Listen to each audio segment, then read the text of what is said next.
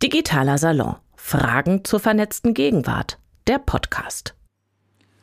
Hallo und herzlich willkommen zum Digitalen Salon. Nur mal kurz die Welt retten. Ich freue mich sehr, dass ihr und Sie alle hier sind, beziehungsweise live zu Hause am Bildschirm und diese kurzen Einleitung zum Digitalen Salon zu geben. Mein Name ist Georg von Richthofen. Ich bin Senior Researcher am Humboldt-Institut für Internet und Gesellschaft in der Forschungsgruppe Innovation, Entrepreneurship und Gesellschaft. Bill Gates, Steve Jobs und Mark Zuckerberg. Dies sind einige der Namen, die Studierenden typischerweise einfallen, wenn ich mit ihnen über Unternehmertum diskutiere.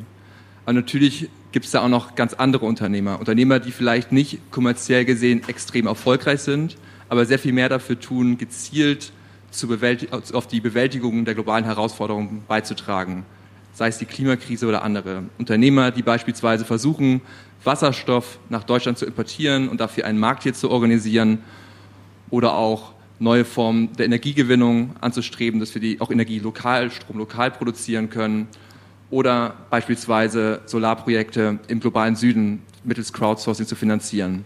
Solche Formen von nachhaltigen oder auch genannt grünen Unternehmertum soll heute das Thema des digitalen Salons sein.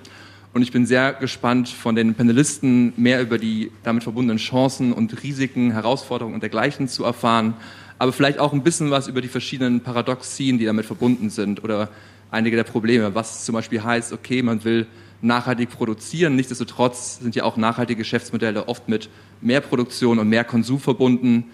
Wie kann man damit umgehen und äh, was ist dazu zu sagen? Mit diesen Worten übergebe ich an Katja Weber und wünsche uns allen einen spannenden digitalen Salon. Vielen herzlichen Dank dir und euch herzlich willkommen. Schön, dass ihr da seid. Wie gesagt, ich bin Katja Weber und habe das Vergnügen, euch hier durch die nächste Stunde zu begleiten. Sehr gerne. Wer häufiger hier ist, weiß das auch mit euren Fragen. Also gebt ein äh, Handzeichen und online findet ihr uns auf Slido und könnt da eure Fragen einstellen. Die werden dann hier ans Panel gereicht. Jetzt ist ja eine der meistgeschundenen Vokabeln aus dem Bullshit-Bingo der vergangenen Jahre die Nachhaltigkeit. Besteht auch, glaube ich, überhaupt kein Grund zur Annahme, dass dieses Wort in den nächsten Jahren irgendwie weniger heftig in der Rotation ist. Ähm, ihr wisst es, wir alle wissen es, es ist inzwischen ja doch zu einem Gutteil eine werbende Vokabel geworden, bei der niemand mehr so genau weiß, was es ursprünglich mal gemeint hat. Wir wollen jetzt im Folgenden versuchen, dieses Wort zusammenzudenken mit der eigentlichen Bedeutung, über die wir gleich sprechen werden, zusammenzudenken mit Unternehmertum und der Start-up-Szene. Es gibt einige Ideen, du hast schon ein paar angesprochen, die ähm, unser Leben besser machen sollen oder aber doch zumindest ressourcenschonender. Ähm, Energie und Mobilität sind zwei große Themenfelder, auf denen das passiert, aber auch soziale Aspekte können Grundlage sein und werden von der Unternehmensgründung. Und wir wollen hier diskutieren, wie sich Ökologie, Soziales und Wertschöpfung miteinander vertragen oder was in diesem Dreieck, in diesem Beziehungsdreieck vielleicht nicht gut funktioniert. Und zwar bespreche ich das mit Menschen, die entweder mit genau solchen Geschäftsideen am Start sind oder aber sie in einer anderen Weise vertreten oder erforschen. Ich stelle sie euch vor. Martin Wrobel kennt ihr, wenn ihr häufiger hier seid, weil er hier auch immer mal so durchs Publikum geistert. Er ist assoziierter Forscher hier am Haus, hat hier auch die Start-up-Klinik mit aufgebaut ist Professor für allgemeine Betriebswirtschaftslehre an der Technischen Hochschule Brandenburg, hat da auch den Fokus auf Unternehmensgründung und, das habe ich zumindest gelesen über dich, dich interessieren am meisten die Schwierigkeiten zu Beginn, also da, wo es hakelig ist, wenn es eigentlich in die Vollen und losgehen soll. Herzlich willkommen, Martin. Dann ist Iris Braun da und wir haben nochmal den Nachnamen Braun auf dem Panel gleich, aber nicht verwandt und verschwägert, soweit ich weiß. Iris Braun ist Mitgründerin von Share.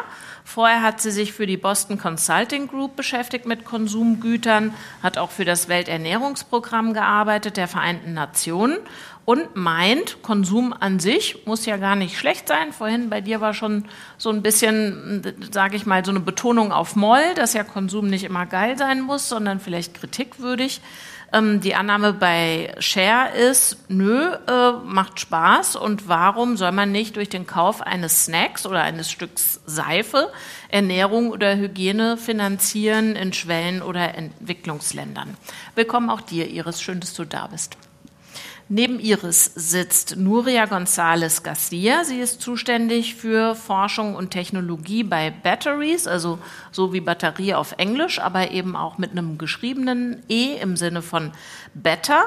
Das Unternehmen ist ansässig in Berlin, wurde 2018 gegründet. Ich glaube, wie Share auch. Also ihr habt so den Okay, also ihr kommt zumindest aus einem ähnlichen äh, Gründungsjahr-Zeitraum. Äh, und Batteries wurde gegründet von einem Maschinenbauingenieur. Es geht darum, aus gebrauchten Batterien aus E-Autos, und wir werden in absehbarer Zeit wahrscheinlich jährlich mehr davon haben, daraus Energiespeicher zu machen für kleine Fahrzeuge in Entwicklungsländern oder aber die so zu bündeln, dass sie als Ersatz taugen können für Generatoren. Ich glaube, im Einsatz bereits in einem ukrainischen Krankenhaus, wenn mich nicht alles täuscht. Willkommen, Nuria. Schön, dass du da bist.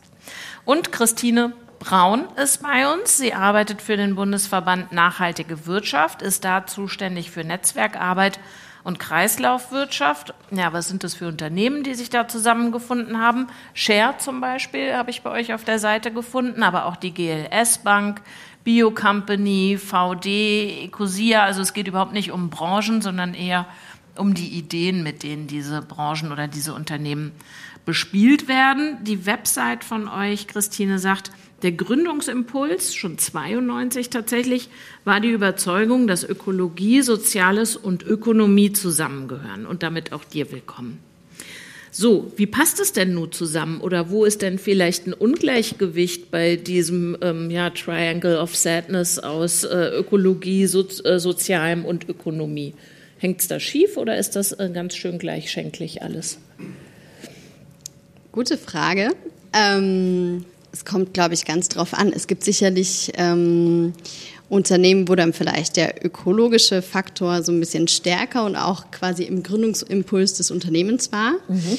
Und es gibt aber auch Unternehmen, die klassisch wirtschaftliche, also aus der, wir nennen sie immer die klassische Wirtschaft, weil es einfach überwiegend noch so ist, ähm, die dann aber irgendwann gesagt haben, wir müssen jetzt nachhaltiger werden und das dann ähm, Stück für Stück über eine Transformationsgeschichte in ihr Kerngeschäft mit aufnehmen. Mhm. Das heißt, da ist dann vielleicht sozusagen der ökonomische Schwerpunkt relevanter oder es gibt, ähm, also da kommt die Kreislaufwirtschaft mit ins Spiel, ähm, dass man sagt, naja, es ist auch einfach ökologisch und ökonomisch viel sinnvoller, Ressourcen im Unternehmen im eigenen Kreislauf zu halten. Mhm. Das heißt, also es gibt ganz viele verschiedene Beispiele. Du hast es gesagt, branchenübergreifend ähm, kann man nicht pauschalisieren, aber äh, genau. Okay, dann will ich noch mal anders fragen. Du hast vielleicht an meiner Einführung äh, schon ein gewisses Grundmisstrauen gegenüber der Vokabel Nachhaltigkeit meinerseits gemerkt. Die inzwischen schreit mich jedes Produkt und jede Dienstleistung an. Ich bin nachhaltig. Meine Verpackung ist sowas von nachhaltig. Nachhaltiger wird es überhaupt gar nicht mehr. Wie überprüft ihr denn, ob dieses äh, Versprechen, das in der Vokabel liegt, eingehalten wird von diesen, wie du es ja gesagt hast, sehr unterschiedlich aufgestellten Unternehmen? Ähm, also alle Unternehmen, die bei uns Mitglied sind, haben Nachhaltigkeit auf eine Art und Weise im Kerngeschäft verankert. Wie wir das überprüfen, ähm, teilweise ist es sehr klar. ähm, da brauchen wir jetzt gar nicht irgendwo tief reingehen. Das ist natürlich ein Nachhaltigkeitsbericht, Voraussetzungen, bestimmte Zertifizierungen helfen natürlich auch uns ähm, in der Orientierung dessen. Also die sind ja nicht unbedingt nur für Endkonsumentinnen mhm. Ähm, wichtig für die Orientierung. Und falls es ähm, Unternehmen in der Transformation sind, ähm, müssen die natürlich glaubhaft machen, dass sie auch wirklich diesen Weg dahin ernst meinen. Ähm, und falls es kritisch werden würde, gibt es auch noch einen Ausschuss bei uns, der das dann auch nochmal unabhängig prüft. Mhm. Und es müssen immer unsere elf Vorständinnen und Vorstände am Ende sozusagen absegnen. Mhm. Auch, genau. Okay, also eine ganze Menge an Instrumentarium, so je, je nach Härtegrad. Ähm, ich habe euch nochmal eine Definition mitgebracht für den Begriff Nachhaltigkeit, 1997 geprägt von der Brundtland-Kommission der UN. Das war äh, eine ehemalige norwegische Ministerpräsidentin, äh, die so ein bisschen den Namen der Kommission gegeben hat, die eigentlich die UN-Kommission für Umwelt und Entwicklung ist. Und die Definition lautet, nachhaltige Entwicklung ist eine Entwicklung, die die Bedürfnisse der Gegenwart befriedigt ohne zu riskieren, dass künftige Generationen ihre eigenen Bedürfnisse nicht befriedigen können, ist uns vor gar nicht so langer Zeit auch aus, aus Karlsruhe nochmal bestätigt worden, in einem Urteil, dass diese Enkeltauglichkeit ähm, ja einzuhalten und zu beachten ist. Enkeltauglichkeit ist vielleicht der etwas softere Begriff für das, was so etwas opak, finde ich, immer Nachhaltigkeit genannt wird. Inwiefern, Nuria, ist denn Batteries enkeltauglich? Vielleicht erklärst du uns nochmal über das hinaus, was ich eingangs gesagt habe, was ihr macht und wie ihr das macht. Genau, ja, und es passt perfekt mit dem Nachhaltigkeit-Wort, weil wir würden überlegen, also E-Mobilität, ja, nachhaltig, super. Ähm, aber nicht per se. Also wir müssen auch viel aufpassen mit diesem neuen äh, E-Mobilität, weil es ist, wie gesagt, die Herstellung von den Batterien ist ein Prozess, den wir wirklich gut überlegen müssen. Also es ist ein sehr energieintensiver Prozess in der Herstellung von diesen Batterien, die im mhm. Auto sitzen. Es wird viel Energie äh, gebraucht. Die Energie ist am meisten nicht erneuerbare Energie, also das ist auch mit einem großen CO2-Fußabdruck. Die Mineralien, die drinnen in der Batterie sind, die, sind die müssen gewinnen werden in den Minen das ist auch kein ähm, nachhaltiges Prozess, leider, oder noch nicht, lass uns sagen. Ähm, äh, wir müssen auch überlegen, diese Mineralien sind in verschiedenen Ländern äh, gewonnen werden, zum Beispiel Kongo, also Kobalt wurde in Kongo am meisten äh, gewonnen. Äh, hier sind auch Ethikaspekte zu beobachten. Also wenn wir an E-Mobilität denken, müssen wir auch äh, die Frage stellen, ist das wirklich so super nachhaltig, wie mhm. es vorgestellt wurde. Und deswegen kamen wir mit dieser Frage, wie du gesagt hast, 2018, was passiert mit diesem, es ist sehr teuer, also ist das teuerste äh, Element von dem Elektroauto, ist die Batterie ist auch die mit dem großen Fuß, äh, CO2-Fußabdruck. Was passiert mit diesen Batterien nach diesen sieben bis zehn Jahren? Das ist die Lebensdauer normalerweise in, eine, in einem E-Auto. Aber diese E-Auto, also die, die Funktionalität von diesen Elektroautos, die brauchen eine super Batterie. Ja. Und das, wie die Batterie wir ähm, ein bisschen an der ursprünglichen Kapazität verliert. Das heißt, ich kann nicht mehr 200 Kilometer fahren, ich kann nur 150. Das ärgert Jeder mich. Jeder kennt es von seinem und ihrem Smartphone. Äh, ist genau das Gleiche. Ja. Aber äh, diese kleinen Batterien im Smartphone sind in general äh, recycelt schon. Aber die E-Autos sind sehr schwierig zu recyceln. Das Problem ist auch, also die Batterien sind total gut noch, aber für andere Anwendungen. Und das ist, was wir machen. Wir nehmen diese Batterien und wir, wir geben diese Batterien ein Second Life, nennt man. Das ist Second Life Batterien. Wir benutzen die Batterien für andere Anwendungen, wie diese kleine Elektrofahrzeuge, die am meisten in diesen äh, Entwicklungsländern sind, oder äh, Ersatz von Generatoren oder viel mehr äh, Anwendungen, die nicht so, ähm, so viele Kapazität brauchen wie die Elektroautos. Mhm. Es ist denkbar, dass die Leute, die sich jetzt vielleicht schon PV aufs Dach geholt haben oder Solaranlagen, ähm, ähm, auf, auf den Balkon geschraubt haben, dass die Energie darin speichern in ihrem Keller, weil das Doofe ist ja, im Sommer hat man zu viel und im Winter zu wenig oder tagsüber einiges und nachts wenig. Genau. Ja, das wäre eine der Anwendungen. Okay, also ihr denkt schon auch an den heimischen Markt, aber das, die Projekte, die wir gerade besprochen haben, sind die, die ihr aktuell bespielt. Genau, das ist die typische Anwendung im Moment für diesen Second Life Batterien, weil das ist eine sehr smooth Anwendung. Das ist ein super ähm, schönes Leben für die Batterie, ja, mhm. weil es ist sehr man kann das äh, herauswissen, was passiert. Also ich kriege Energie tagsüber natürlich und ich, ich würde diese Batterie aus der Batterie nehmen, na, nachts über. Ja? Mhm. Ähm, aber was wir machen, diese mobile Batterien. Wir bringen die Batterien, diese mobile Anwendung, wie Elektrofahrzeuge, wie die, ähm, Generatoren, die noch mit äh, Fuel Uh, wie du gesagt hast, in der Ukraine zum Beispiel im Moment kam, also die haben viele Blackouts, die Grid, also die, die, die Stromnetz funktioniert nur teilweise. Und wir benutzen diese Batterien im Moment in diesen Krankenhäusern, die im Moment operieren es gibt einen Blackout, was passiert? Dann, die brauchen einen Generator, aber diese Generatoren haben viele Emissionen natürlich, weil das ist, gibt es Fuel drin. Mhm. Das heißt, im Moment benutzen sie eine Clean Energy, also wirklich äh, clean. Sorry. Okay, überhaupt, überhaupt, nicht schlimm. Ähm, jetzt habe ich auf eurer Homepage geguckt und gezählt. Ihr habt inzwischen 24 Mitarbeiter und Mitarbeiterinnen, also zumindest die, die da abgebildet sind. Und fünf Jahre, ähm, nee, nicht fünf Jahre nach der Gründung, sondern drei Jahre nach der Gründung, wenn mich nicht alles täuscht, haben Investoren gedacht, klingt gut in meinen Ohren, ich stecke da mal zwei Millionen Euro rein. Also irgendjemand fand das offenbar eine richtig gute Idee wenn du dich in diese Investoren versetzt, haben die das getan, äh, weil sie denken, wir retten die Welt oder weil sie gedacht haben, irgendwann äh, ist Payday und äh, da prasseln die Moneten um den Faktor X multipliziert zu mir zurück? Ich glaube beide und ich hoffe beide eigentlich. Ähm, also wir nennen uns selbst eine Profit for Impact Startup. Das heißt, wir möchten diesen Impact, diese ähm, ja, die Möglichkeit, dass wir etwas gut tun, wie zum Beispiel die Ukraine ist ein gutes Beispiel Hätten wir nicht erwartet eigentlich, aber ja, kam äh, zufällig so. Aber Profit muss da sein. Es muss ein gesundes Unternehmen dahinter stehen. Und das ist unser, unsere Erwartung und da, da, also dafür arbeiten wir. Ja. Mhm. Dann möchte ich jetzt das Konzept von Share verstehen, Iris. Ähm, wir konsumieren ja zu viel. Uns allen ist das eigentlich klar, auch wenn wir an der Kasse stehen und weiter zu viel konsumieren. Wir verbrauchen zu viele Ressourcen, produzieren zu viel Müll. Dann habt ihr 2017 die Idee, lass mal konsumieren, äh, irgendwie fröhlich und sozial machen. Erklär doch noch mal genauer, wie funktioniert Share und was war die Zündung?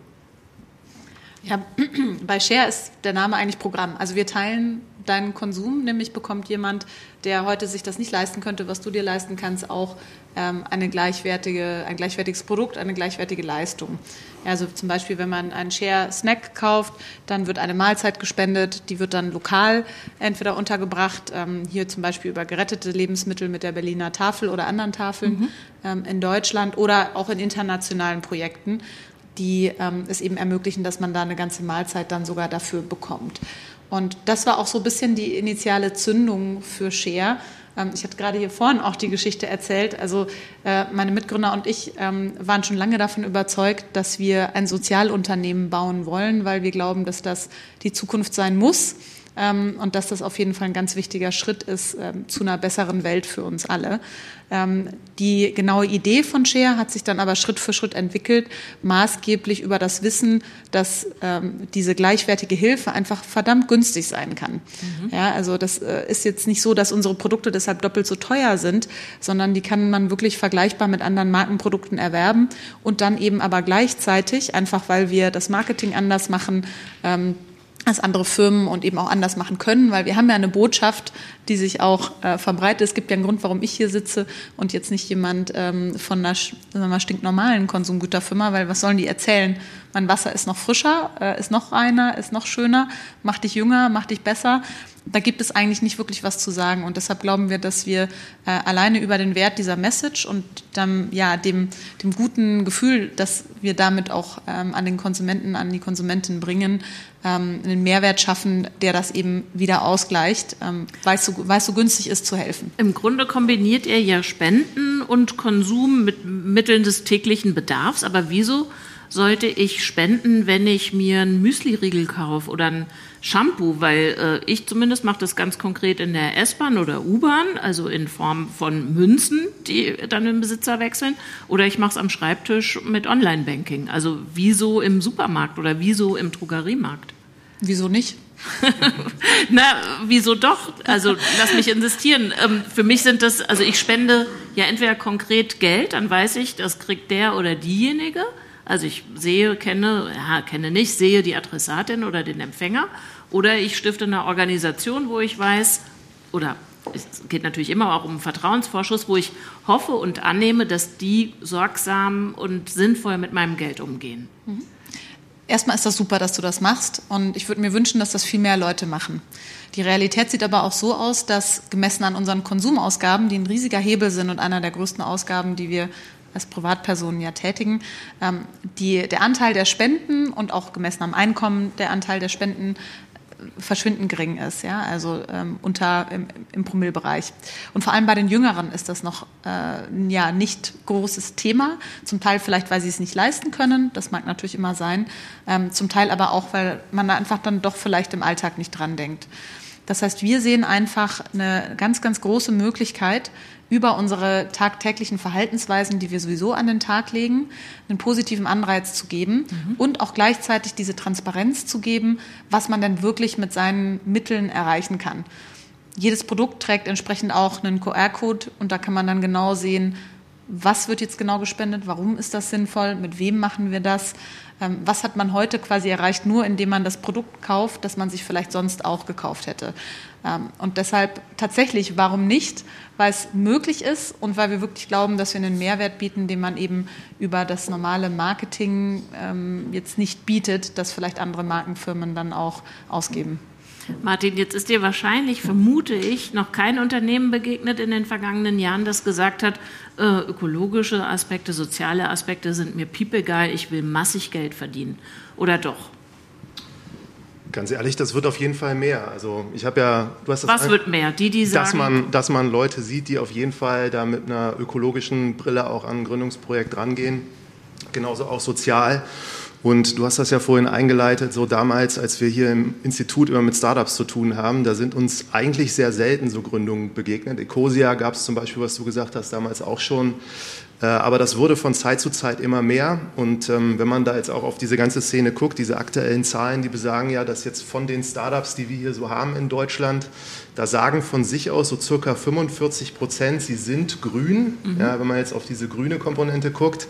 Wenn man das mit der Definition von diesem auch Green Startup Monitor mal abgleicht, dann sagen die, es sind insgesamt dann, glaube ich, 36 oder 35. 35. 35. Mhm. Und das ist ja super stark gestiegen in den letzten Jahren was ja ein gutes Zeichen ist und was auch diese ökonomische Perspektive einfach deutlich macht, ne, dass wir mit Nachhaltigkeit im Moment so wahrscheinlich das spannendste Thema haben, auch indem man mittlerweile wirklich nicht nur etwas Gutes tun kann, sondern auch sehr viel Geld verdienen kann. Wir haben alle das Problem, dass sich unsere Welt weiter aufwärmt. Wenn man das runterbricht auf diese einzelnen CO2-Emissionen, dann findet man in jeder äh, Branche, in jedem Segment findet man immer irgendwelche Startups, die jetzt Probleme lösen und da arbeiten. Und ähm, auch jetzt mit diesem Podcast, also ich habe da regelmäßig Gäste und am Anfang ist mir das gar nicht so aufgefallen, dass das jetzt unbedingt nachhaltig ist, aber mhm. die haben dann auch erzählt, naja, wir machen jetzt nicht äh, irgendwas jetzt super Nachhaltiges, aber wir achten zum Beispiel alle darauf, dass wir mit der Deutschen Bahn fahren, dass wir ökologisch einkaufen, dass wir irgendwelche Stifte kaufen, die nicht aus Plastik sind, sondern aus Holz. Und dann habe ich mich da immer mehr für interessiert. Und mittlerweile findet man wirklich spannende Vorhaben und Projekte, wo man selber erstmal gar nicht versteht, so was macht ihr da eigentlich? Aber wenn man sich jedes Mal dann da reindenkt, dann sieht man, dass das äh, potenzielle Lösungen sein können, die nicht die Welt retten, aber die auf jeden Fall dazu beitragen, wenn es da halt mehr von gibt, dass das irgendwann hoffentlich passiert. Also würdest du sagen, mein Misstrauen, wenn diese Vokabel so inflationär genutzt wird, ist unbegründet? Oder anders gefragt, hast du oder hat der Green Startup Monitor handfeste Kriterien, mit denen man abklopfen kann, ob das äh, eher so eine Vokabel ist, macht sich gut im Marketing oder ob das auch tatsächlich ja, eine Motivation ist, die in diesem Produkt, in dieser Dienstleistung dann auch eingepreist ist. Also ich habe den jetzt nicht geschrieben, diesen Monitor, aber da gibt es ja ganz klare so Definitionskriterien. Startups sind immer eigentlich innovativ, wachstumsorientiert. Die haben das, glaube ich, definiert, so sind nicht älter als zehn Jahre mhm. und sie haben irgendeinen ökologischen, weil Green Startup Monitor halt Impact. Und insofern glaube ich, dass die da schon drauf gucken und dann, dann eine Selbstverortung machen. Aber jetzt dieses Siegel und wie Christine das beschrieben hat, dass da halt zwölf Vorstände jetzt gleichzeitig drauf gucken, ich glaube, so funktioniert das auch nicht. Und irgendwann guckt man einfach, dass das so einfach passt, so wie es ist. Und ähm, ich kann einfach bestätigen, dass ich selber auch das Gefühl habe, so mit den Gründerinnen und Gründern, über die man jahrelang irgendwo mit denen man zu tun hat, dass dieses Thema längst nicht mehr eigentlich so misstrauisch ist, wie du drauf schaust weil ich einfach denke, dass äh, bei dem, was ich gesehen habe, dass da einfach viele an Sachen arbeiten und die machen das jetzt nicht aus Goodwill nur, sondern die suchen natürlich auch die Chance und die ist auch manchmal ökonomisch, weil wenn Lösungen gefunden werden heutzutage, die dazu beitragen, dass jetzt äh, in einzelnen Sektoren irgendwo die, die Energie effizienter wird, ja, oder dass es äh, in Zukunft weniger Zement braucht, der CO2 verursacht, ne, dann kann man damit global, glaube ich, richtig, richtig viel Geld verdienen. Okay, dann sind wir beim Geldverdienen. Und da zitiere ich mal, was uns Christine vorab geschrieben hat. Wenn wir die sozial-ökologische Transformation ernst meinen, muss sie sich für die Unternehmen lohnen. Ähm, da frage ich mich, meinst du im selben Maßstab wie für die Unternehmen, die ökologisch oder sozial anspruchslos sind? Oder ist weniger Profit okay? Ähm, also, das bezieht sich vor allem, diese Aussage bezieht sich vor allem darauf, dass aktuell die Marktbedingungen ähm, unfair sind für nachhaltig wirtschaftende Unternehmen. Und das knüpft eigentlich an einiges an, ähm, weil ähm, das, also wir, wir brauchen sozusagen, ähm, und das fordern wir als BNW auch, eine ähm, entsprechende politische Regulierung eigentlich, wenn wir mhm. wollen, dass das wirklich in die Breite kommt und Lohnen, also ähm, es ist ja total logisch, dass wenn es für die Unternehmen, die wie Share beispielsweise, bestimmte externalisierte Kosten, also Kosten, die sozusagen dann aufs Klima oder auf andere Länder, andere ähm, soziale Gruppen oder wie auch immer ausgelagert werden, ähm, wenn die freiwillig eingepreist werden von sozial-ökologisch wirtschaftenden Unternehmen, dann haben die einen Wettbewerbsnachteil, weil sie letztlich natürlich eine geringere Marge haben.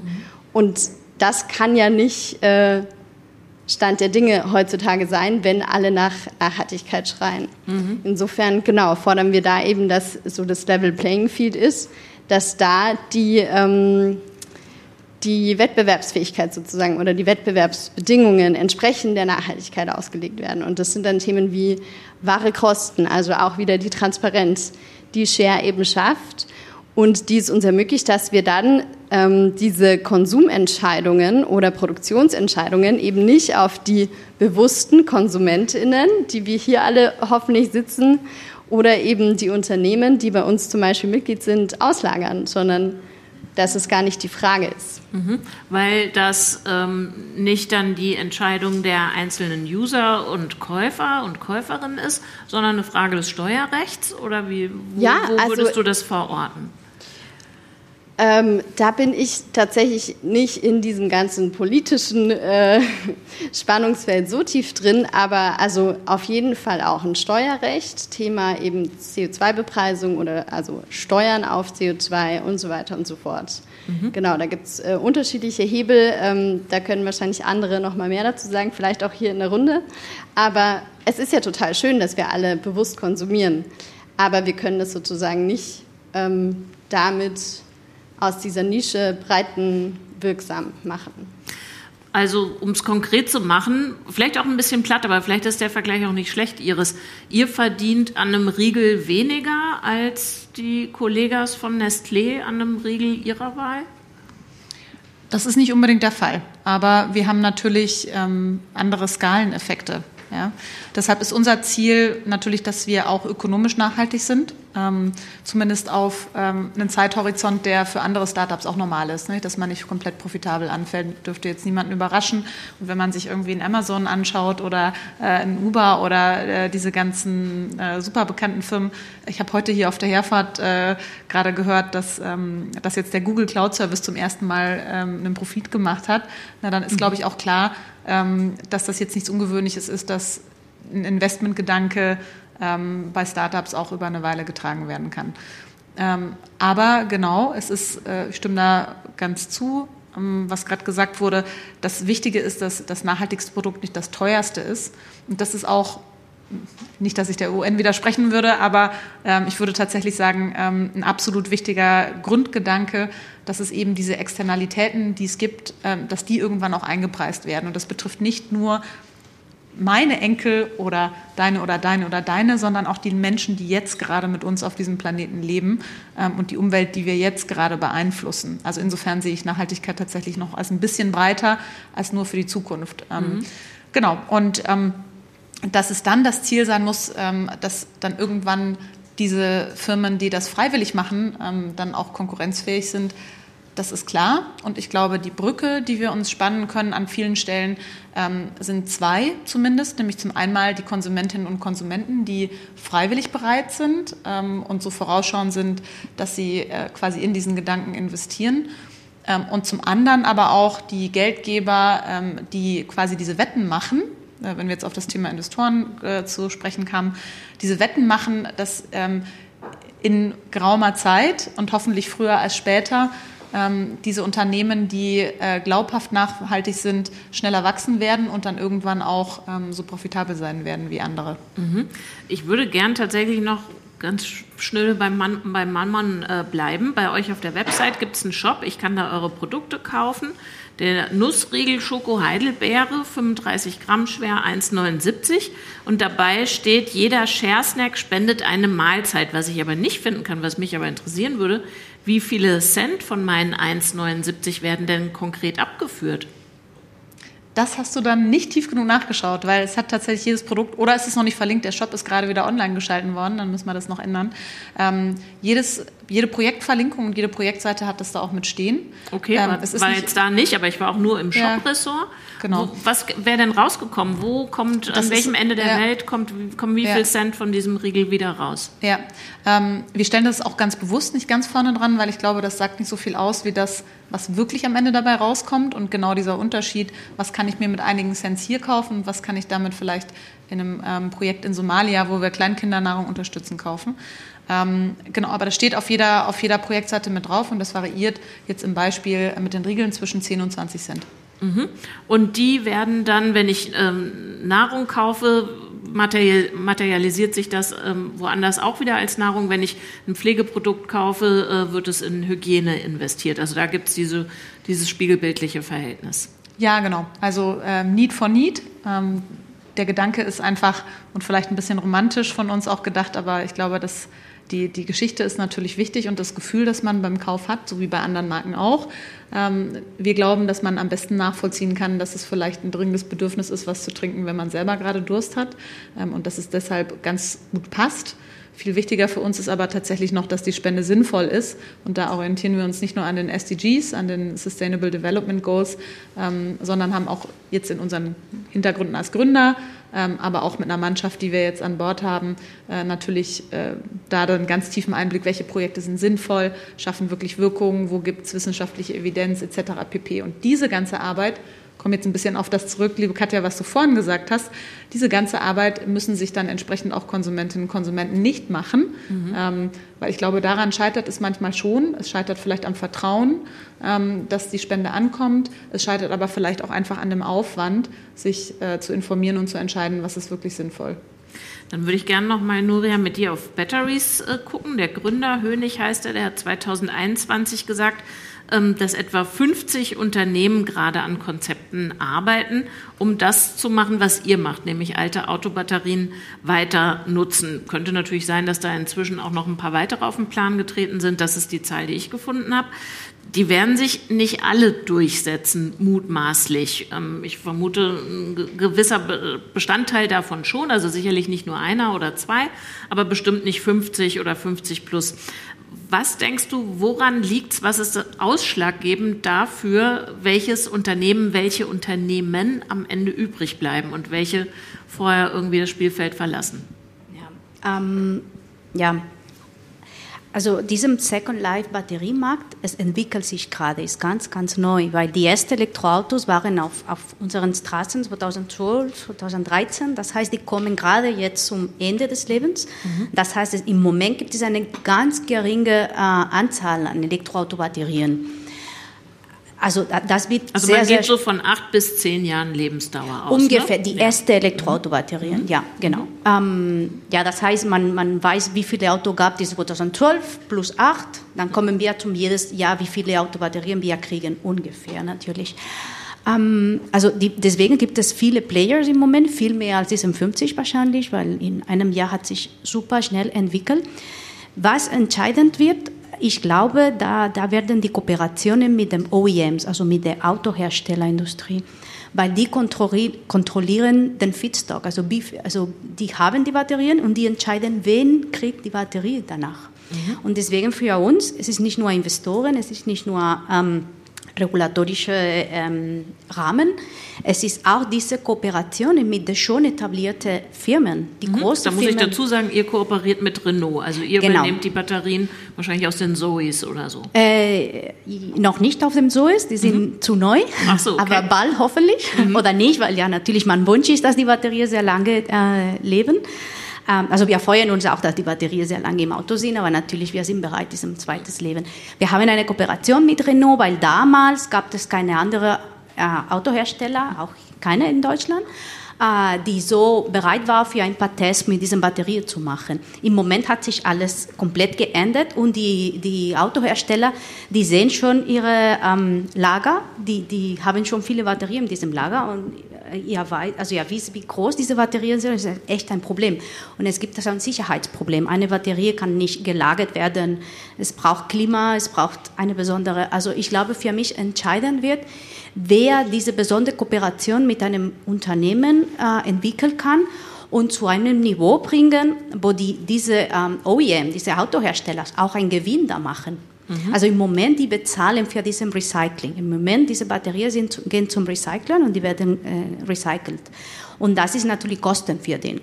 Wenn Sie etwas finden, die etwas noch diesen Profit für den Batterie steigern können, das ist natürlich etwas perfekt, also es ist ein perfekt Business Model. Mhm. Und deswegen finden wir diese, also es wird natürlich das und noch natürlich die Second Life Benutzung. Es gibt verschiedene Aspekte, die man äh, beobachten muss. Also diese mobile zum Beispiel oder diese stationär, es gibt verschiedene, aber ich würde sagen, ja, Kooperation. Das heißt, ihr müsst euch schon in gewisser Weise mit einer neuen Idee in den bestehenden Markt äh, einfügen und gucken, welche äh, großen, mittleren Unternehmen sind denn da äh, unterwegs und mit wem ist das dann für uns beide gedeihlich. So wie du das gerade geschildert hast, würde ich auch vermuten, dass ein Autohersteller froh ist, wenn äh, aus diesem sehr teuren Bestandteil des Autos nochmal später Profit gemacht wird und das sehr, sehr kostenintensive äh, auch umweltschädliche in Teilen Recyceln sozusagen umgangen wird, indem dieses zweite Leben gelebt wird. Hm, habt ihr denn insofern dann auch sowas wie ein, wie ein Hebel oder könnt ihr Druck ausüben auf Renault? Du hast die Produktionsbedingungen angesprochen, aus denen solche Batterien stammen oder die Bestandteile dieser Batterien, Kobalt im Kongo zum Beispiel. Könnt ihr auch ähm, also nehmt ihr das, was kommt und denkt, ist immer noch besser, als wenn die in irgendeinem Lager rumschimmelt und ausläuft, was, das, was wir damit machen? Oder könnt ihr sogar diesen Prozess ein bisschen zurückdrehen und sagen, hör mal zu, Renault, äh, wir machen euch hier ein gutes Angebot, aber dann guckt ihr mal zu, dass die ökologischen und sozialen Standards in den Minen anders sind. Ja, also da, das hat sich von alleine entwickelt. Im Moment, diesem Kobalt zum Beispiel, ist fast raus aus dem Markt. Im Moment wird andere äh, Batterien benutzt mit anderer Chemie drin, die kein Kobalt da ist. Also das hat schon die Industrie bemerkt, es geht gar nicht. Ja? Mhm. Und dann entscheiden wir nicht. Im Moment dürfen wir nicht entscheiden, von welcher Batterie wir nehmen. Wie gesagt, das ist eine sehr geringe äh, Anzahl von Batterien. Ähm, uns ist wichtiger natürlich, um diesem ähm, Prämatur-Recyceln zu vermeiden. Also zu früh recyceln ist auch nicht gut, weil wie gesagt, das ist nicht optimal. Und, und dieses Batterie, also im Rahmen diesem Kreislauf Wirtschaft, es steht diesem Reduce, Reuse, Recycle. Und Reuse ist besser als Recycling. Deswegen für uns ist viel wichtiger etwas, also diese Wiederverwendung, egal was, weil das wurde schon wie so produziert. Also mhm. diesem Kobalt wurde schon äh, gewonnen und alles schon da. So lass uns so lange wie möglich das benutzen. Mhm. Ich habe noch einige Fragen, könnte mir aber vorstellen, dass ihr auch welche habt und ähm, will die nicht überfahren. Also zeigt gerne auf, wenn es Fragen gibt. Oder ruft rein, weil ich nicht die ganze Zeit die Augen auf euch äh, habe. Also wenn ihr Fragen habt, meldet euch oder ähm, gebt Töne des, des Missfallens preis oder so. Da hinten gibt es aber jetzt eine Frage. Bitte schön. Das Mikro kommt. Und sag gern vielleicht auch, ähm, aus welchem Orbit äh, du sprichst, also äh, als Start-up-Gründer, als Forscher, wie auch immer. Sehr, sehr, gerne. Orbit ist nicht der Mars. Äh, ich komme aus Bayern, Michael Stehling, Bayerisches Forschungsinstitut für digitale Transformation.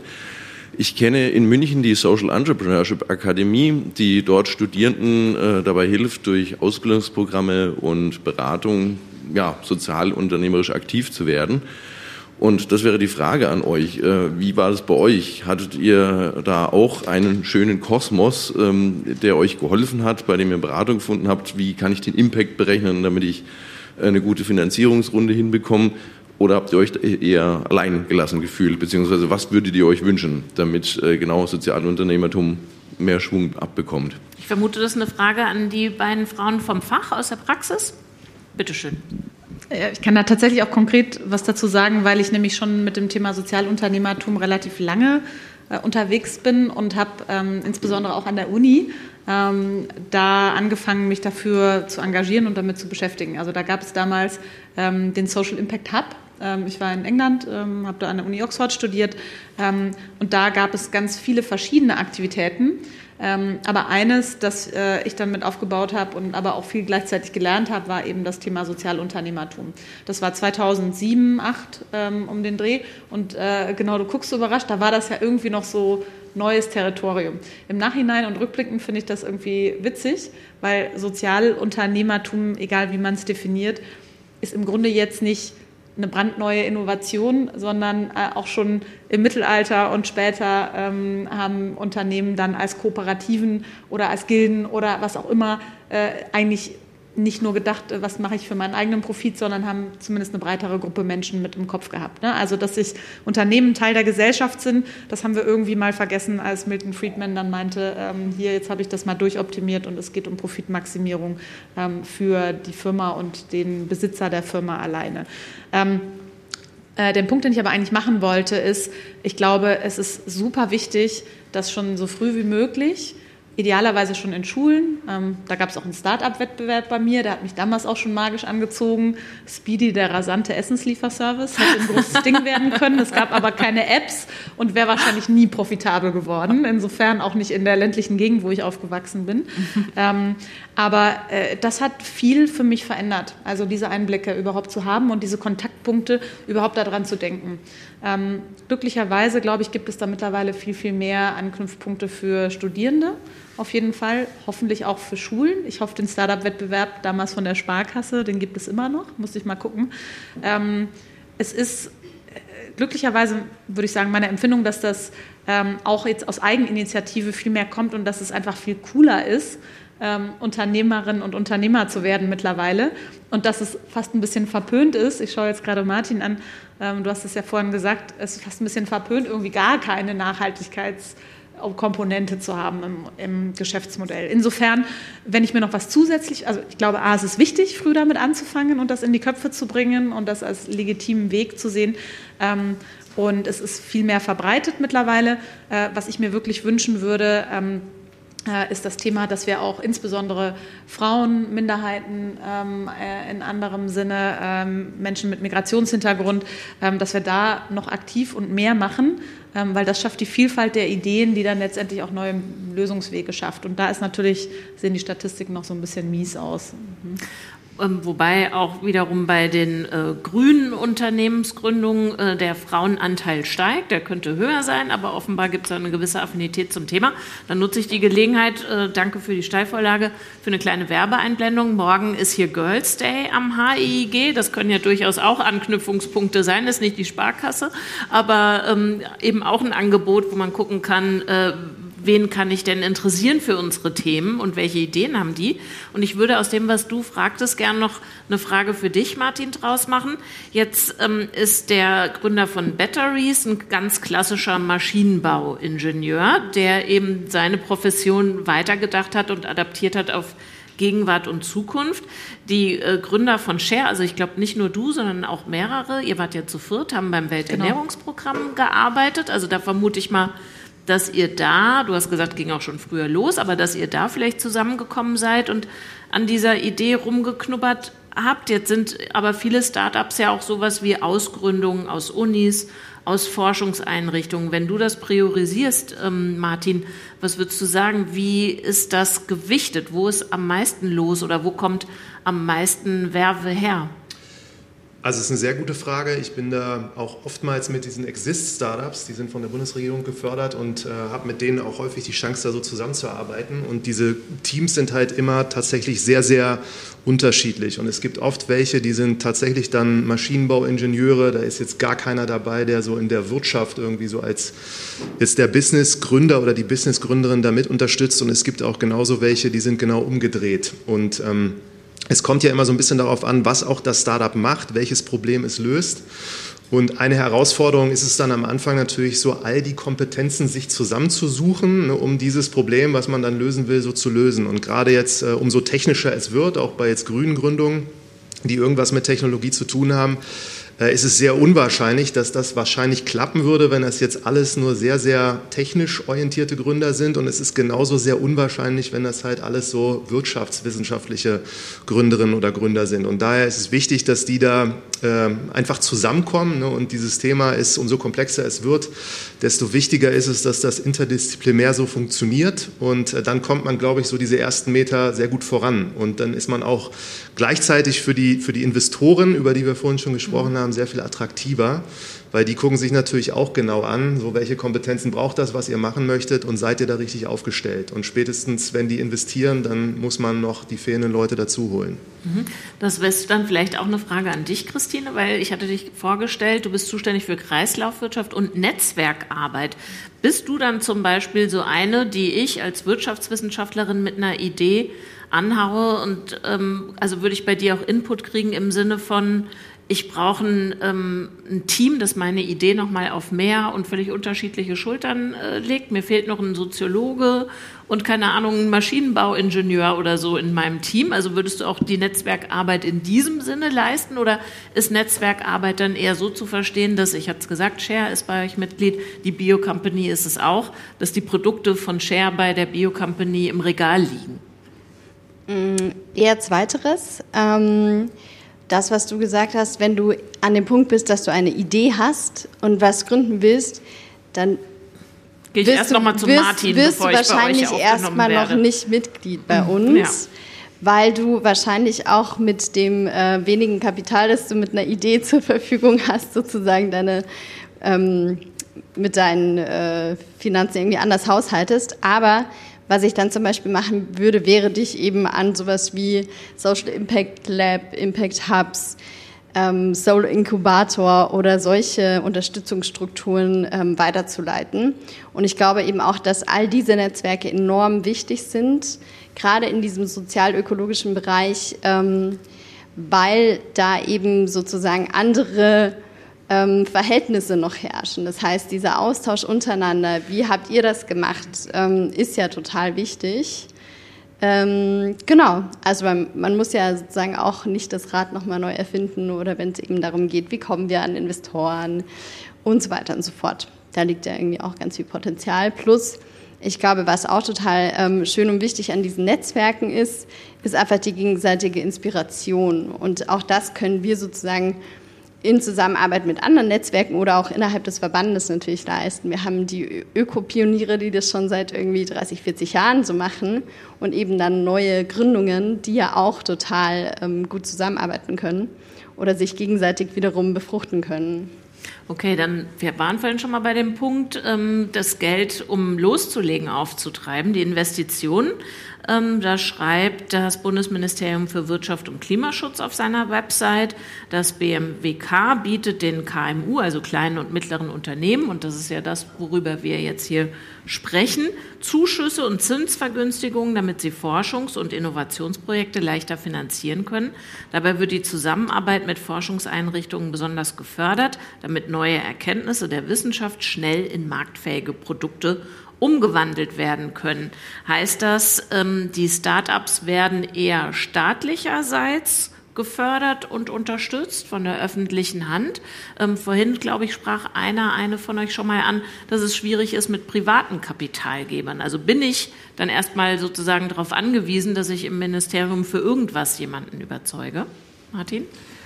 Äh, ich glaube, das Ministerium ist halt eine Riesenchance, weil das sind ja oftmals dann Gelder, die man bekommt, die man jetzt auch nicht unbedingt so zurückzahlen muss. Ne? Wenn da halt Sachen gefördert werden und es gibt da im Moment, glaube ich, einen Fonds, der hat über eine Milliarde, die auch in grüne Technologie, so Startups investiert werden sollen. Und wenn man die Chance hat und natürlich da auch sich qualifiziert, dann ist es, glaube ich, immer ein sehr guter Schritt am Anfang zumindest, auch auf dieses staatliche Kapital so zurückzugreifen. Und generell bin ich immer der Überzeugung, es ist super gut, wenn man auf gar keine Investoren erstmal so zurückgreifen muss und erstmal das so macht, wie man möchte. Nur das Problem ist, man braucht irgendwoher dieses Geld und einige, die schaffen das natürlich auch vielleicht mit Modellen zu starten, starten, wo man jetzt nicht zwingend auf irgendwelche Investitionen angewiesen ist, sondern wo man direkt von Minute eins auch Produkte hat, die man verkaufen kann, dann kann man vielleicht erstmal auf äh, ein Investment verzichten, aber generell umso innovativer diese Gründungen sind, umso technologischer, desto mehr Geld braucht man auch. Und die sind halt in der Regel angewiesen. Und diese ganz großen, glaube ich, so Innovationen, die brauchen halt wahrscheinlich so viel Geld, wie jetzt vorhin schon mal angesprochen wurde, teilweise über Jahrzehnte, ja, bis das dann in diesem großen Stil so funktioniert. Ja, ich glaube, du hast das richtige Wort gesagt am Anfang. Also am Anfang, ganz am Anfang gibt es viele Unterstützung von dem BMWK oder B, also die andere Bildung, BMWW. Ähm, aber es gibt eine Phase, die man die Privatinvestoren braucht. Also diese erste Phase, natürlich ja, aber das versucht diesen Tech Transfer, ja, also diese Technologie aus der Forschung und in Richtung Markt zu bringen. Das das muss natürlich gefördert werden und das ist super und es gibt viele, viele Möglichkeiten, muss man sagen, sehr gute mit diesem äh, Fördermittel, nicht äh, rücksalber. Aber man muss irgendwann am Business denken und nicht zu spät, lieber zu früh als zu spät, weil dann kommt man nicht raus. Und das ist die meiste Probleme. Es gibt so viele Fördermittel ganz am Anfang. Man, also fast jeder könnte was bekommen. Aber dann 90 Prozent der Technologie geht nicht weiter, weil die nicht früh genug angefangen haben zu denken an Markt. So ja, deine Technologie super, aber wenn niemand diese Technologie braucht, es wird nicht am Markt kommen, egal wie super deine Technologie ist. Und das ist typisch, also ich bin selbst Forscherin, ja, oder ich war, ich weiß nicht, ob ich bin noch. Ähm, und man ist so fokussiert, dass die Technologie ist wie dein Kind, ist die beste, ja.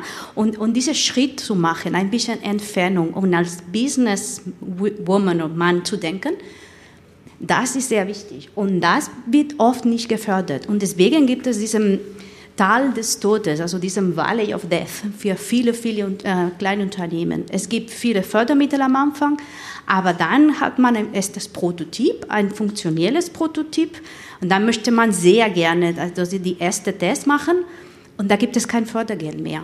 Und wie gesagt, wenn die Investoren nicht schon da waren, dann ist es zu spät, dann das war's. Mhm. Bitte.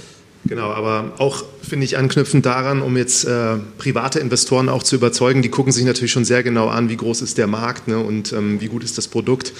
Und was Nuria vorhin sagte, wenn ihr da 50 oder du hast das ins Spiel gebracht, so 50 Wettbewerber habt, na, am Ende muss man dann auch draufschauen und der wahrscheinlich, der gewinnen wird, hat entweder am meisten Kapital, macht sein Business am besten, erfindet sich ständig neu, ist dann halt durch irgendwelche Sachen innovativer über die Zeit und da entscheidet oftmals dann auch das Geld. Ja? Und wenn es dann auch gerade um so einen internationalen Wettbewerb geht und man da an Lösungen arbeitet, die jetzt nicht nur so auf Deutschland gedacht sind, sondern gerade Nachhaltigkeit ist ja auch globaler, kann es eigentlich nicht sein äh, dann ist man im Wettbewerb einfach mit anderen, die jetzt dann einfach auf anderen Seiten der Erde sehr, sehr, sehr viel mehr Geld haben. Und wenn man mehr Geld hat, kommt man einfach schneller voran. Mhm. Jetzt muss ich aber kurz noch eine positive Nachricht einwerfen. ja, gerne. Das, glaube ich, ist oft unsere, oft unser, unsere Rolle äh, mit Share. Wir wollen ja, dass, äh, oder wir glauben ja daran, dass es besser sein kann. Nein, aber wirklich ähm, äh, ganz ohne Scherz. Also äh, ich glaube, es war noch nie eine bessere Zeit äh, für nachhaltige Unternehmen, auch privates Kapital zu bekommen. Ähm, es passieren dann nicht nur, also ich meine, das ist auch, auch mit Share schon so gewesen, nicht nur der Glaube, dass nachhaltige Ideen ähm, immer wichtiger werden, weil wir halt in einer Welt leben, die so äh, sehr von Menschen und Vernetzung bestimmt ist wie noch nie äh, in irgendeinem Zeitalter zuvor. Ähm, das heißt, das wird automatisch sozusagen immer wichtiger. Das glauben auch private Geldgeber. Wir sehen auch, dass sich die Weichen im Hintergrund, ähm, was große Finanzierer betrifft, ähm, auch bewegen und selbst äh, etablierte Firmen ja ohne Nachhaltigkeitsagenda kein, kein Geld mehr bekommen. Und das ist für mich eine wahnsinnig positive Entwicklung. Und zuletzt ist es aber auch so, ähm, gerade in der aktuellen Wirtschaftskrise äh, sehen wir, dass die Unternehmen, die ähm, äh, gerade auch ein technologisch innovativ nachhaltiges Konzept haben, eigentlich ähm, ja die Gewinner äh, wenn man das so sagen kann, der aktuellen Krise sind und da deutlich leichter an private Mittel kommen als andere, ähm, da auch der äh, das, der Glaube daran, dass äh, Nachhaltigkeit auch Hardware braucht, ähm, von vielen Investoren jetzt auch langsam akzeptiert wird. Da hakt es vielleicht noch so ein bisschen, weil dann auch die Zeiträume zum Teil länger sind, die Investitionszeiträume. Ähm, aber da tut sich gerade richtig was. Also ich habe vor zwei Jahren war ich bei einer Preisverleihung für eine weibliche Gründerin in der Chemiebranche. Ähm, die meinte, die gesamte Branche hat irgendwie 20 Millionen Euro bekommen letztes Jahr. Das ist nichts. Ne? Ähm, jetzt weiß ich, kenne ich persönlich schon ähm, äh, Unternehmen, die deutlich mehr als das bekommen haben, alleine in diesem Jahr. Mhm. Also äh, da hat sich auf jeden Fall schon dramatisch was geschiftet. Also frohe Kunde für euch an dieser Stelle. Es gibt eine Frage aus dem Publikum. Bitte schön. Hallo, äh, mein Name ist Sigrid. Ich bin Psychologin und Innovationsbegleiterin hier in Berlin. Und ähm, ja, ich muss ganz ehrlich sagen, ich sehe die Zukunft wirklich schwarz, also die langfristige Zukunft und ähm, will jetzt auch absichtlich so polarisieren und hoffe wirklich, dass ich heute rausgehe mit Optimismus oder etwas, was in die Richtung geht. Ähm, ich habe einmal ein, eine Beobachtung und danach einen Hilferuf. So, ich fange mal mit der Beobachtung an, direkt bei der ähm, Begriffsdefinition von Nachhaltigkeit, wie wir das definieren, ist mir aufgefallen. Ähm, das ist super menschenzentriert. Es ging um unsere Bedürfnisse und die Bedürfnisse unserer Enkelkinder. Ich habe keine Enkelkinder. Was für Bedürfnisse kann ich mir vorstellen für die Enkelkinder? Ich finde es als Mensch wirklich sehr schwer, das als Nachhaltigkeitsbegriff zu fassen. Und ich denke mir, es gibt für mich persönlich eine Nachhaltigkeit über uns Menschen hinaus. So, das hat mir persönlich gefehlt. Würde ich auch gerne eure Gedanken dazu wissen. Und der Hilferuf ist, ähm, Christine, als du gesagt hast, bewusstes Konsumieren. Wir treffen so viele Entscheidungen am Tag. Ich finde es auch echt hart, diesen bewussten Konsum tagtäglich zu haben. Ich denke an ein Event bei einer Klimakonferenz, wo wir die ganze Zeit darüber gesprochen haben und am Ende wurde Steak serviert. Und ich dachte, oh ja, warum nicht ein Steak? Und ich fand das so absurd, wo ich so dachte, warum stellt man hier nicht die Rahmenbedingungen schon direkt, dass ich als Mensch, nachdem ich so viele Entscheidungen schon getroffen habe, am Ende nicht dastehe und es ist auf meinen Schultern. Und da auch vielleicht ähm, dieser, diese Frage an euch, ich finde die Ansätze super, aber was braucht ihr von einer höheren Instanz, damit ihr nicht nur auf die Konsumenten schaut? Weil dafür, finde ich, sind wir schon zu weit fortgeschritten, um jetzt mit bewusstem Konsum anzufangen. Vielen Dank für deine Fragen. Ich würde sie vielleicht tatsächlich gleich Christine stellen, weil ich ein bisschen die Zeit im Nacken habe. Wir haben noch fünf Minuten. Also die erste Frage war, ähm, ist das nicht viel zu menschenzentriert, das Konzept? Ob es jetzt ähm, sozusagen äh, in die äh, Zukunft gedacht wird, Richtung Enkel oder Iris hatte gesagt, in der Gegenwart sozusagen rund um den Globus alle Menschen, die da jetzt schon leben, da sagst du, wenn ich dich richtig verstehe, naja, also der Mensch ist ja äh, eher Problem, ist es dann nicht etwas egozentrisch, wenn er äh, sich auch noch als Maß äh, dessen nimmt, was er da erhalten will. Und die andere Frage war natürlich eine beliebte Frage, so ziemlich bei allem, was wir jeden Tag tun. Ähm, wieso sollte ich als Verbraucherin mich so reinhängen müssen und ja sozusagen bei jeder Socke, die ich kaufe, mir überlegen, wo kommt die eigentlich her, wer hatte denn darunter zu leiden? Mhm. Danke für die Fragen. ähm, also dadurch, du hast gesagt, du bist Psychologin. Ich glaube, dieses Menschenzentrierte, da kommen wir insofern nicht drum rum, weil wir nur so das sozusagen auch verinnerlichen können. Ähm, aber gleichzeitig, ähm, im Endeffekt nehmen wir uns ja, wenn wir nicht ökologisch denken, die Grundlage für die Menschen. Insofern ist eigentlich ja das Zentrale, die ähm, Umwelt mitzudenken, sozusagen unsere Lebensgrundlage. Also ja, ich glaube, ich brauche das jetzt nicht äh, weiter ausführen, auch mit Blick auf die Zeit. Ähm, insofern, ich glaube, dass wir nur einfach deswegen nicht drum rumkommen, weil wir es sonst nicht anders verstehen. Oder also es ist zu abstrakt und es betrifft uns dann nicht direkt. Und dann handeln wir vielleicht auch nicht. Wäre jetzt so meine These, das weißt du dann aber als Psychologin wahrscheinlich besser. Und ähm, die zweite Frage Richtung, das war vielleicht dann vorher nicht klar genug, aber ich wollte eben genau eigentlich weg von dem Punkt. Es soll eben nicht Einzelpersonenentscheidung sein oder auf unseren, deinen Schultern sozusagen liegen, sondern eben gerade nicht, weil wir eben diese großen Rahmenbedingungen brauchen, dass du es gar nicht mehr entscheiden musst, sondern dass es, weil wir in einem kapitalistischen äh, System aktuell leben, halt dann über den Preis gesteuert werden muss, der sozusagen unser Haupthebel ähm, ist oder also ne, unser Hauptanreiz irgendwie zu handeln oder anders zu handeln.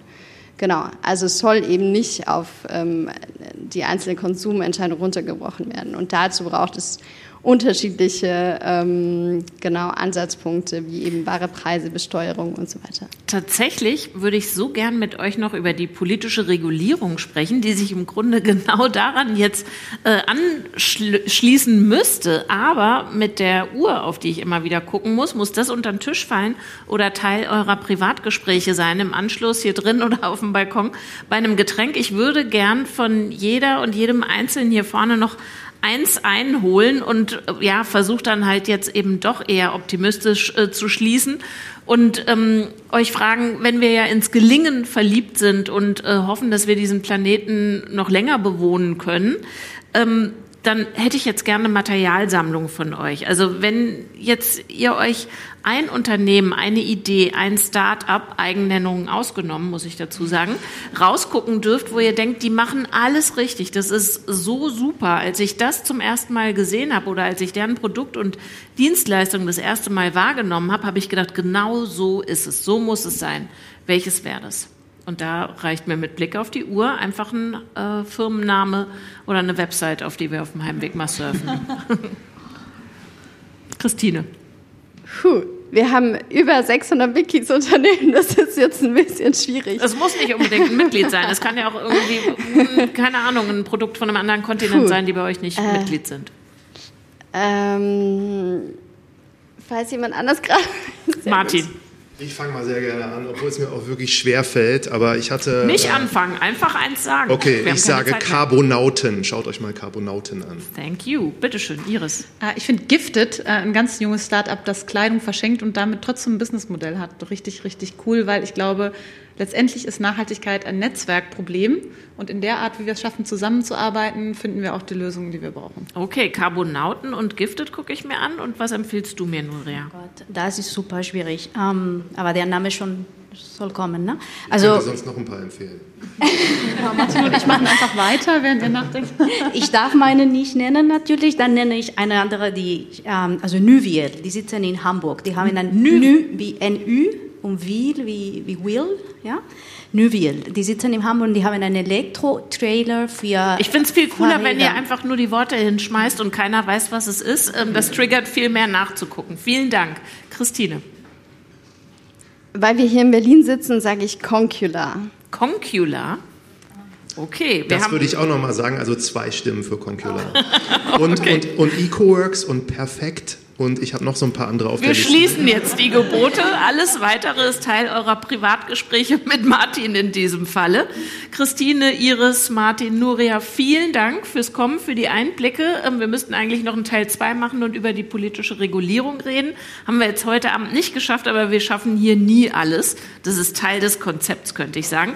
Euch vielen Dank äh, fürs Kommen und fürs Zuhören und Mitdenken und für eure Fragen. Und im kommenden Monat wird es hier auch wieder spannend, aber ganz anders. Dann reden wir nämlich über Wissenschaftsfeindlichkeit und Hassrede gegenüber Wissenschaftlerinnen und Wissenschaftlern. Freue ich mich auch schon sehr drauf und wünsche euch jetzt noch einen schönen Winterabend. Danke.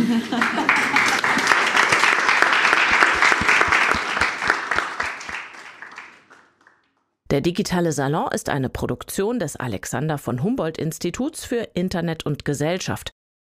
Weitere Folgen des digitalen Salons als Podcast findet ihr auf iTunes und Spotify. Auf YouTube außerdem alle Folgen als Videokonserve.